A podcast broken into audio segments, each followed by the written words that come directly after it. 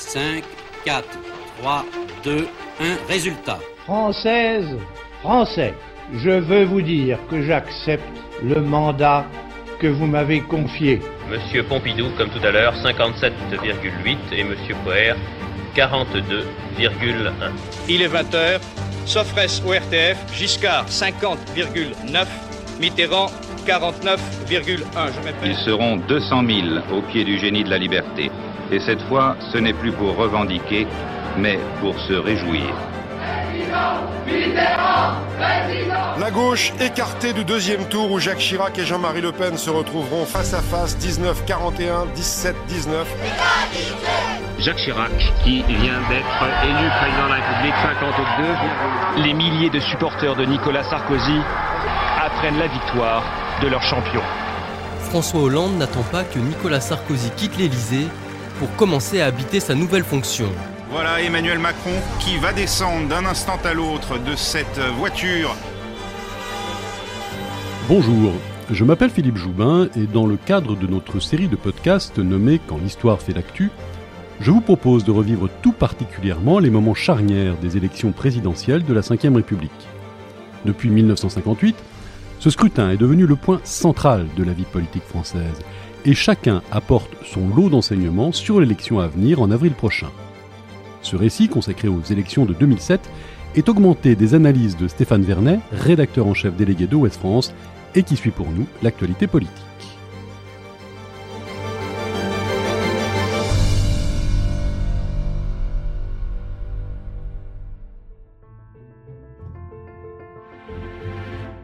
C'est un véritable changement de génération qui va s'opérer lors du huitième scrutin présidentiel de la Ve République, programmé le 22 avril et le 6 mai 2007. Pourtant, Jacques Chirac, président en exercice depuis 1995, et qui va achever son deuxième mandat, s'interroge un temps sur l'opportunité d'en faire un troisième. Mais il a 74 ans, plus de 40 ans de vie politique derrière lui. Il a été ministre ou premier ministre de quatre de ses prédécesseurs, et il a déjà mené quatre campagnes présidentielles. De plus, en septembre 2005, il a été victime d'un accident vasculaire cérébral. En 2005 toujours, il fut désavoué lors du référendum sur la Constitution européenne. En 2006, enfin, ce sera la déroute du contrat première embauche, ce projet de CPE fièrement porté par le gouvernement Villepin et qu'il dut retirer devant une forte mobilisation sociale. L'hypothèse de le voir rempilé est plus que faible. Sur la gauche de l'échiquier, Lionel Jospin se pose lui aussi bien des questions battu au deuxième tour par Chirac en 1995, puis dès le premier en 2002, le leader socialiste avait pourtant affirmé, cinq ans auparavant, se retirer de la vie politique. Mais un retour brillant sur le devant de cette même scène politique, à l'été 2006, l'avait remis en selle. Néanmoins, il se rend vite à l'évidence que les ambitieux en son parti, le Parti socialiste, sont beaucoup trop nombreux pour le soutenir à quoi bon se lancer dans la campagne si c'est pour ne même pas avoir l'investiture du parti Fin septembre 2006, il jette lui aussi l'éponge, expliquant qu'il ne veut ni diviser, ni fractionner, mais sans pour autant indiquer quel candidat du PS il soutiendra. Et il décoche au passage une petite pique bien vacharde lors d'une interview sur RTL.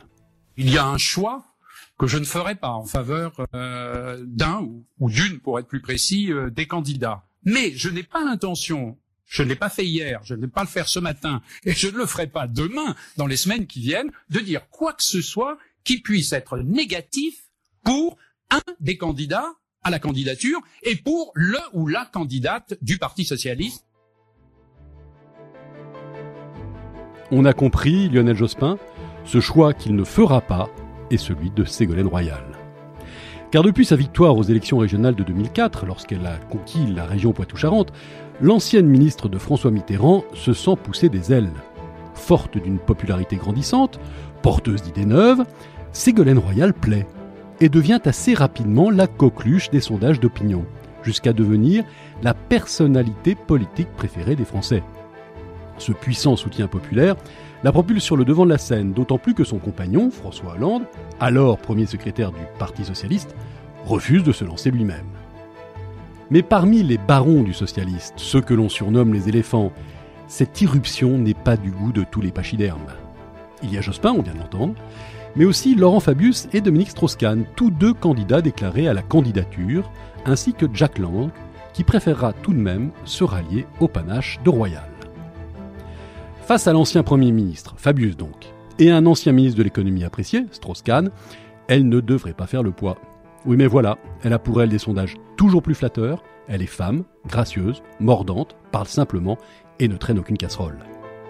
Elle développe aussi des thèses parfois en rupture avec la ligne du parti, mais qui font mouche dans l'opinion publique. Et qu'importe le procès en incompétence que lui dressent sans attendre ses camarades, Ségolène Royal trace son chemin.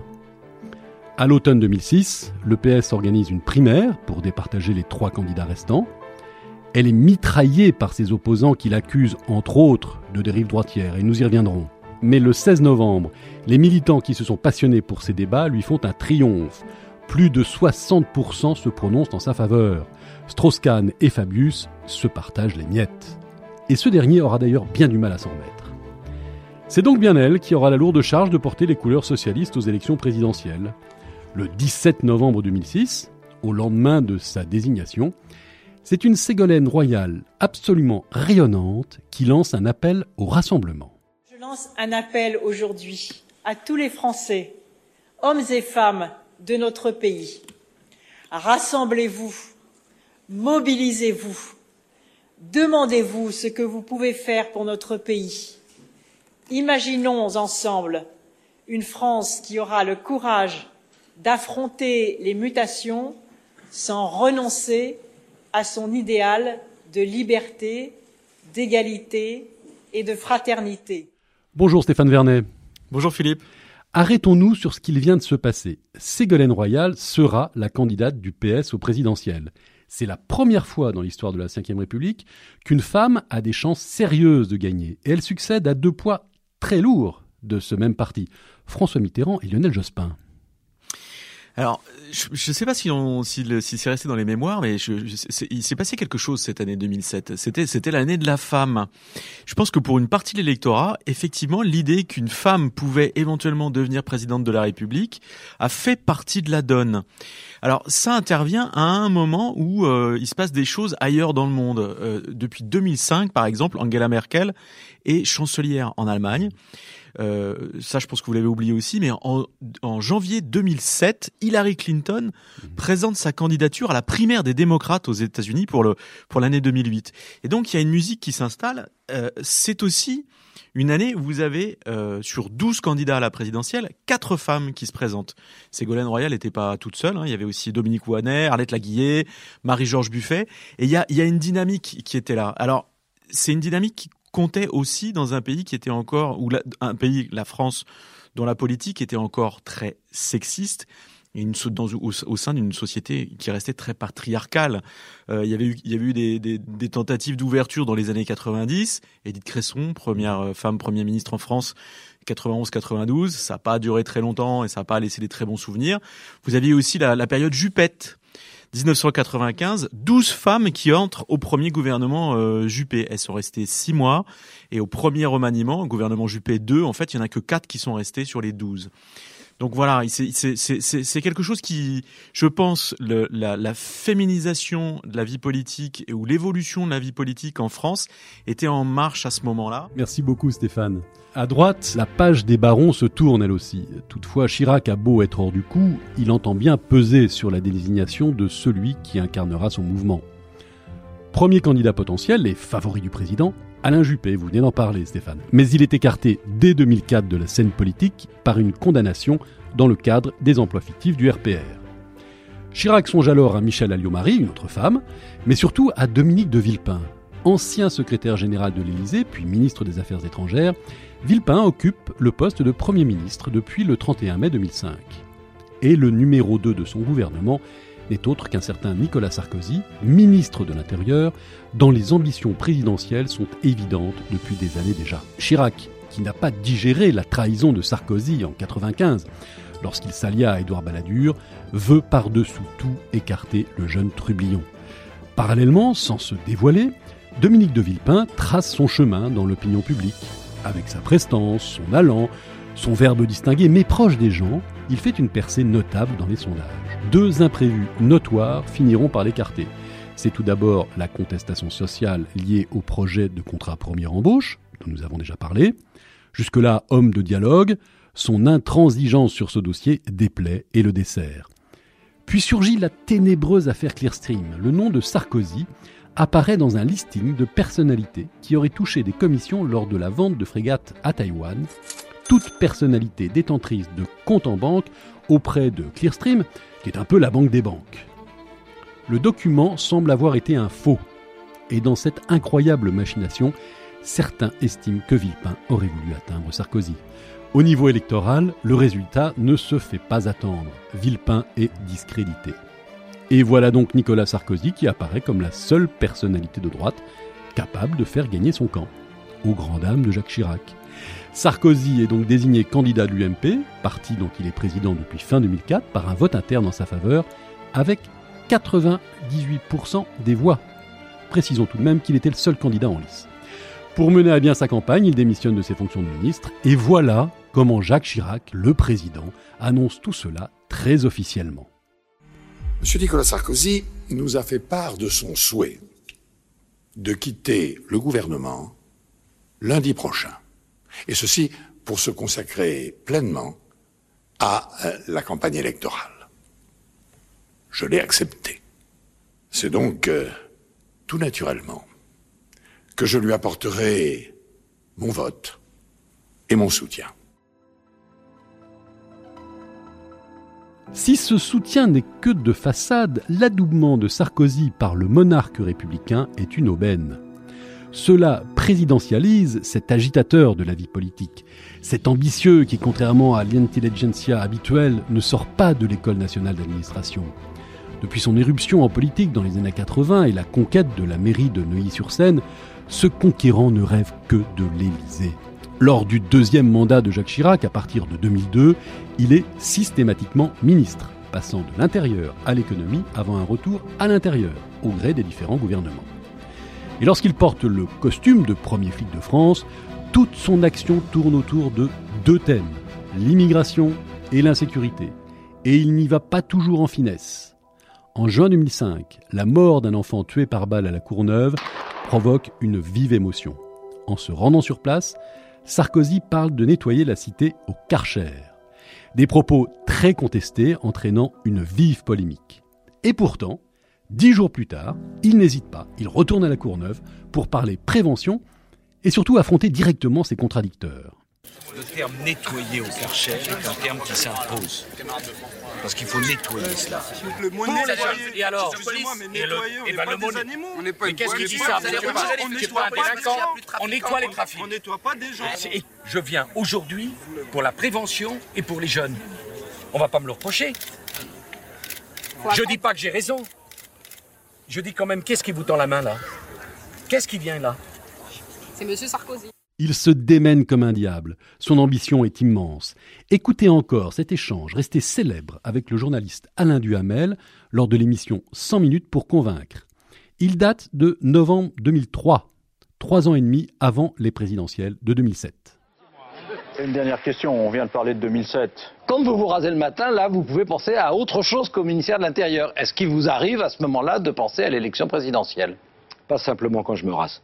Stéphane Vernet, quelle personnalité ce Sarkozy? Jacques Chirac a tout fait pour l'écarter de la candidature à la présidentielle, mais il s'est imposé et il est devenu totalement incontournable.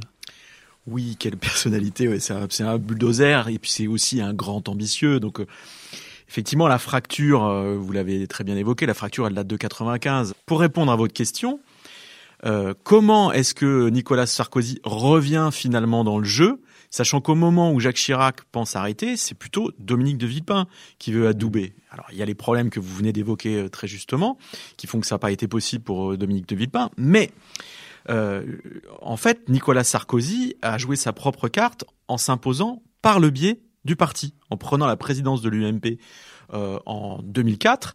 Et c'est grâce au fameux vote où il était tout seul à se présenter qu'il a pu conforter sa candidature. Je vous signale quand même une chose, c'est que Jacques Chirac a, a longtemps laissé planer le doute sur le fait qu'il se représenterait ou représenterait pas. Il avait dit, je ne me prononcerai qu'au premier trimestre 2007. Et en réalité, Nicolas, euh, pardon, Jacques Chirac a, a dit qu'il renonçait, qu'il jetait l'éponge en mars 2007, très tard. Or, Nicolas Sarkozy, lui, il annonce sa candidature en novembre 2006. Donc à un moment, si vous voulez, la concurrence, elle continue, elle, a, elle a continué jusqu'au bout. C'est-à-dire que Nicolas Sarkozy fait aussi une mauvaise manière à Jacques Chirac, euh, qui, euh, qui le fait lanterner. Et en fait, le, le, la relation aura été problématique entre les deux hommes, vraiment quasiment jusqu'à la fin. Merci Stéphane. Revenons à la campagne de 2007. Ségolène Royal, Nicolas Sarkozy, les deux poids lourds de cette élection sont désormais en place. Ils ont su l'un comme l'autre manœuvrer de manière très habile, vous venez de le dire, pour être investis par leur parti. Ils ne sont évidemment pas les seuls à se présenter. On recensera une bonne quarantaine de personnalités ayant manifesté un temps leurs intentions d'entrer dans la compétition. Mais c'est un travail de longue haleine. Beaucoup s'essoufflent, ne sortent pas d'anonymat et ne parviennent pas à recueillir les fameux 500 parrainages d'élus indispensables pour se présenter.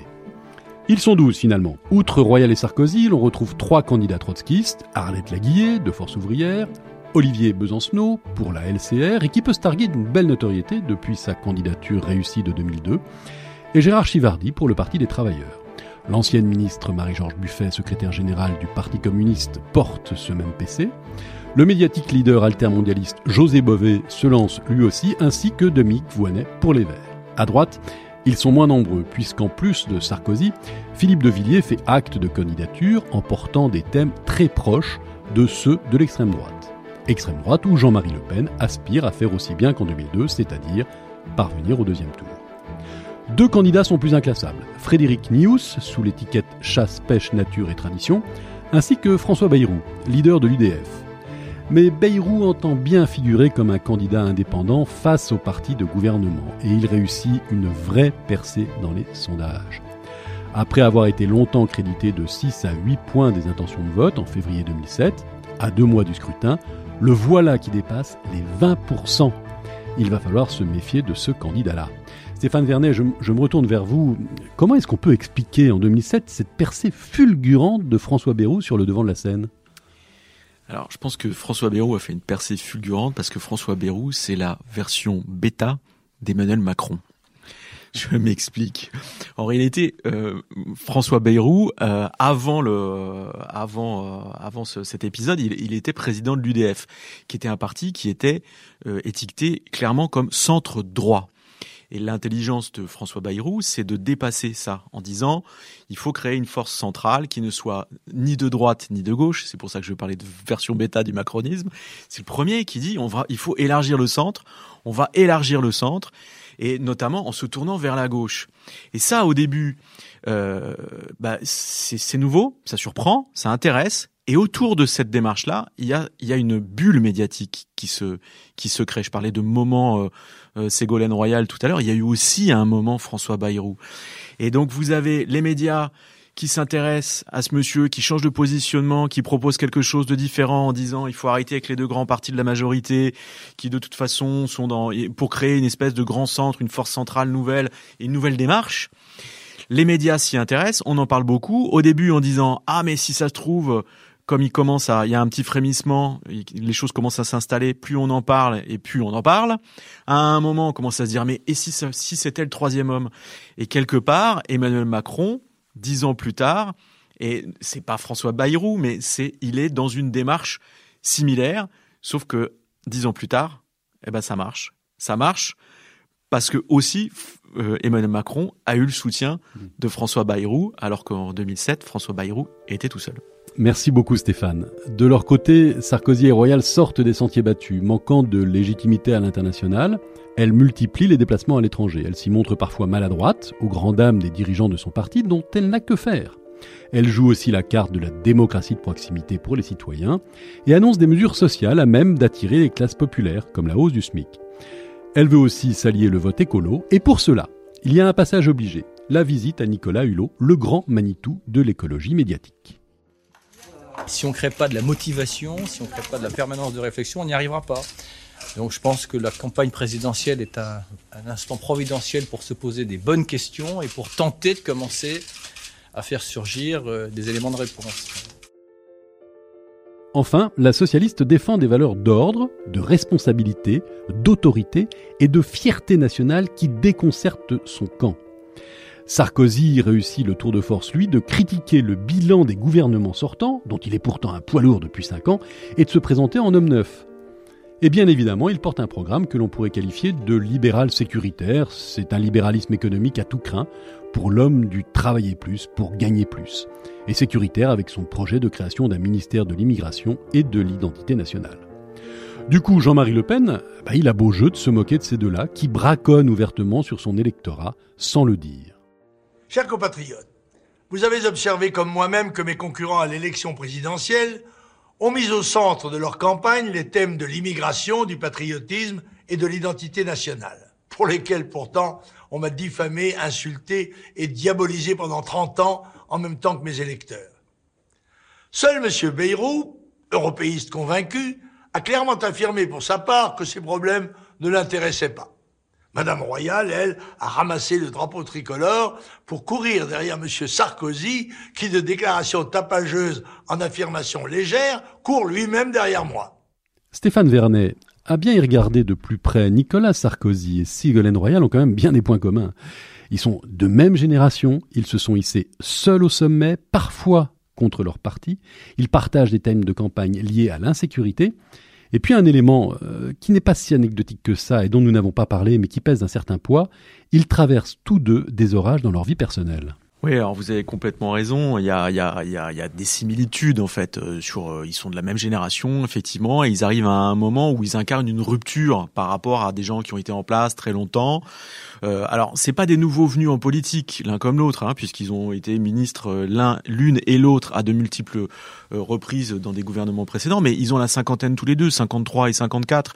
Bon, sur l'aspect euh, euh, vie privée, vous avez raison de l'évoquer. Bon, moi, je vais pas m'apesantir sur ce sur ce, ce, ce, genre de choses, mais effectivement, euh, vous avez Nicolas Sarkozy qui était qui traversait des, qui avait des difficultés conjugales, euh, qui n'étaient pas nouvelles, hein, qui dataient de, de, de 2005, alors qu'il était encore à au, à Beauvau, au ministère de, de l'Intérieur. Il faut savoir qu'il lui arrivait, parce qu'il est très nature, donc il lui arrivait quand il recevait des journalistes pour d'autres choses, de, de, de de, de s'exprimer ou de, de, de, de raconter des, des, de dire des choses sur ces sur ces sur ces difficultés ce dont, on n'avait pas l'habitude à l'époque. Et euh, et tout le monde sait que le, bah, le, le, le, le couple a volé en éclats après l'élection présidentielle. Mais il est arrivé la même chose à effectivement à Ségolène Royal euh, puisqu'en 2006 il était question qu'elle épouse son compagnon François Hollande. Et en réalité bah, le mariage n'a jamais eu lieu. Euh, le couple s'est séparé le 17 juin 2007 le soir du second tour des législatives, juste après la présidentielle. Merci beaucoup Stéphane. On va revenir à la campagne électorale de 2007. Est-ce dû à ces nouvelles personnalités? Mais la campagne a passionné les Français. Avec 83,7% de votants, la participation au premier tour est absolument impressionnante. Les électeurs qualifient pour le second Nicolas Sarkozy avec 31% des suffrages exprimés et Ségolène Royal, forte de 25,87%. Sarkozy obtient le meilleur score d'un candidat de droite depuis 1974. Le troisième, François Bayrou, on en a parlé, recueille 18,57%, un tour de force, alors que Jean-Marie Le Pen, quatrième, n'a que 10,44%. Par rapport à 2002, il a perdu quasiment un million d'électeurs. Le vote utile a joué à plein pour lui faire barrage. Du coup, les autres candidats ont des scores très étriqués, le seul qui peut être satisfait est Olivier Besancenot et ses 4% loin devant les buffets, Voinet et autres Laguillés. En vue du deuxième tour, la course aux électeurs de François Bayrou est lancée. Un débat télévisé est même organisé entre lui et Ségolène Royal pour voir si les deux sont compatibles. Sans les électeurs de Bayrou, elle ne peut être élue. Alors si sur l'évolution des institutions ils sont en accord, les divergences sont flagrantes sur les 35 heures et les retraites. Bayrou n'appellera pas à voter pour elle. Il se contente d'indiquer qu'il ne votera pas pour Nicolas Sarkozy. Mais cette tentative de rapprochement est très mal vécue par les caciques du PS qui n'ont jamais vraiment aidé leur candidate. Je vous propose d'ailleurs d'écouter à ce sujet deux déclarations très significatives des difficultés que Ségolène Royal rencontra au sein de son parti. La première est signée Arnaud Montebourg, elle date d'avant le premier tour et fut prononcée sur le plateau de Canal+. Ségolène Royal n'a qu'un seul défaut, c'est son compagnon. Alors ça, il y a plein de sous-entendus là. Je pensais vous faire rire. Ah, C'était pour rire. Même si elle et François Hollande se sépareront officiellement après les élections législatives, vous venez d'en parler Stéphane, on peut comprendre le malaise que suscita cette pseudo-plaisanterie. Deuxième déclaration, Ségolène Royal, elle-même, sur l'antenne de RTL. Certains éléphants, vous l'aurez constaté, n'ont pas fait tout pour me faciliter la tâche. Un certain nombre d'entre eux ont encore du mal à accepter ma désignation, mais là aussi je garde mon sang-froid. Si je suis ici devant vous, c'est que je garde beaucoup de, de sérénité et de force intérieure. Annulé cinq ans auparavant, le débat d'entre-deux tours est programmé le 2 mai 2007. Il est arbitré par Arlette Chabot et Patrick Poivre d'Arvor. Étonnamment, pour un homme qui passe pour être sanguin, Sarkozy est d'un calme olympien. Il est clair, il parle simplement et de manière compréhensible par tous. En vue de ce débat, il était parti se préparer quelques jours en Corse avec un commando de fidèles. A contrario, Ségolène Royal s'est entraînée toute seule.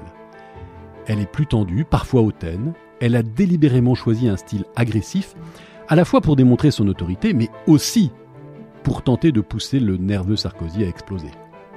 Lors divergences sur les 35 heures, la réforme des retraites, le nombre de fonctionnaires ou une évolution vers une sixième république furent bien mises en avant. Ce débat très long, beaucoup trop long d'ailleurs, ne sera pas marqué de petites phrases assassines. Juste un emportement de Ségolène Royal au sujet de l'admission des enfants handicapés à l'école dont le nombre aurait régressé depuis le retour de la droite au pouvoir.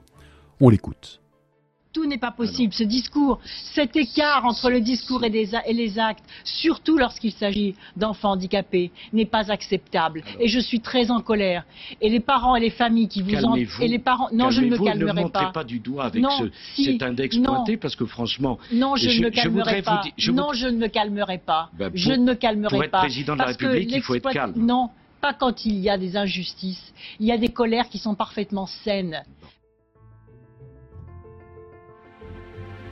On vient de l'entendre. Face à une royale véhémente, Sarkozy surjoue le grand calme, il est plus zen qu'un moine bouddhiste. Au final, les Français interrogés le jugent plus convaincant que son adversaire. Mais ce n'est pas ce débat qui fit pencher la balance en faveur de Nicolas Sarkozy. Il semblerait que cette élection était jouée bien avant, parce qu'elle était seule, qu'elle n'avait pas le Parti socialiste derrière elle, analysa Dominique de Villepin, que l'on ne peut pas soupçonner d'amitié avec le nouveau président. Car le 6 mai 2007, Nicolas Sarkozy est élu à la présidence de la République avec 53% des voix.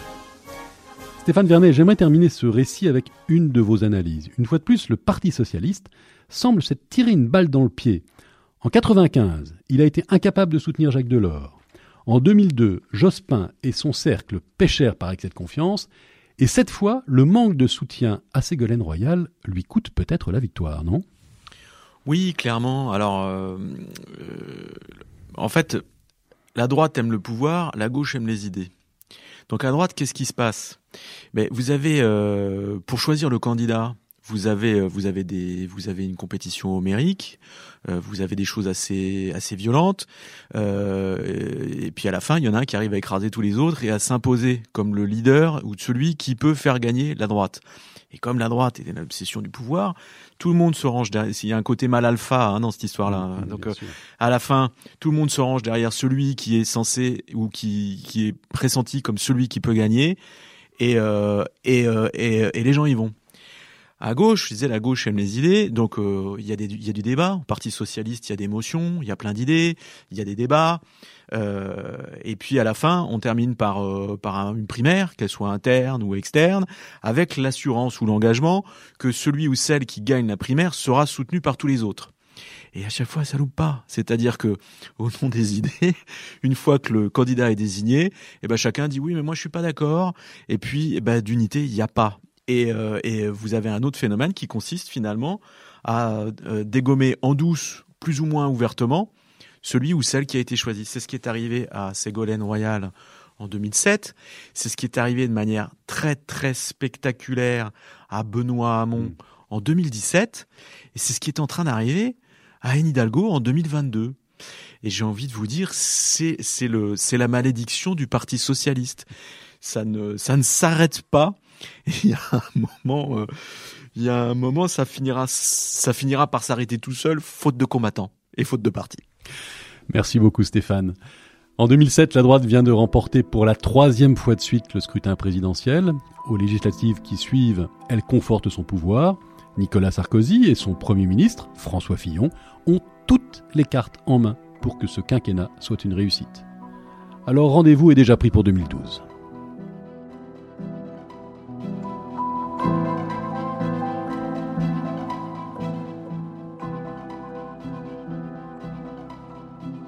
2007, Royal Sarkozy, l'affrontement des francs-tireurs.